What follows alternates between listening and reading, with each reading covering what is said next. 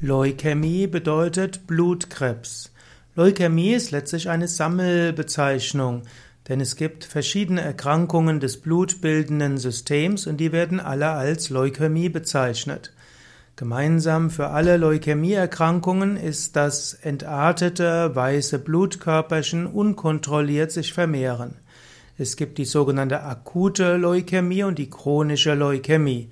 Leukämie kann sowohl Kinder als auch Erwachsene betreffen.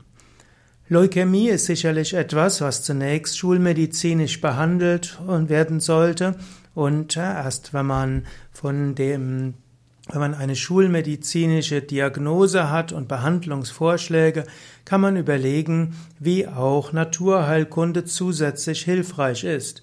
Auch bei Leukämie gilt, dass ein gesunder Lebensstil ins, insgesamt wichtig ist. Zum Beispiel ist eine gesunde Ernährung wichtig und bei Leukämie gilt zunächst einmal, dass eine Vollkornernährung und, mit, und Hülsenfrüchte, Gemüse, Salate, hoher Rohkostanteil unterstützend ist für jede andere Therapie. Auch Yogaübungen und Tiefenentspannung, Meditation, Pranayama sind hilfreich, auch damit die schulmedizinische Behandlung, die man bei Leukämie braucht, besser anschlägt und dass die Nebenwirkungen niedriger sind.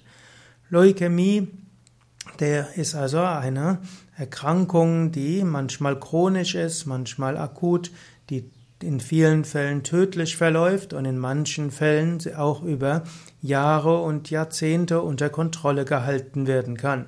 Es braucht unbedingt einen fachkundigen Arzt und zusätzlich zur schulmedizinischen Behandlung sind eben naturheilkundliche Verfahren hilfreich, ein gesunder Lebensstil und eine Yoga, ja, und eine gute Yoga-Praxis.